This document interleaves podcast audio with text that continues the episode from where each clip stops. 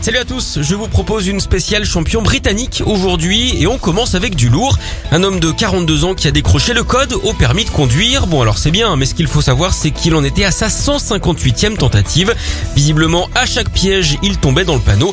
Sans vouloir enjoliver les choses, c'est un sacré soulagement financier également puisque ça lui aura coûté plus de 4000 euros.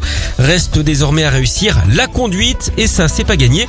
Toujours en Angleterre, un homme de 72 ans a par exemple dû la passer 43 fois avant avant de l'obtenir. On peut dire qu'il a galéré et pas qu'un pneu. Allez, on reste de l'autre côté de la Manche avec ce record du monde qui manquait cruellement à l'humanité. Une femme a réussi à, l'exploit de faire 400 rotations de hula hoop autour de ses fesses en seulement 3 minutes. Un sacré défi pour les athlètes qui viendront après elle, hein, ceux qui lui seront postérieurs donc. En attendant, hors de question pour Andrea, c'est son prénom, de mettre sa carrière sur prose. Si on organisait un concours international avec ce genre d'épreuve, une chose est sûre, c'est elle qui remporterait la Coupe du Monde.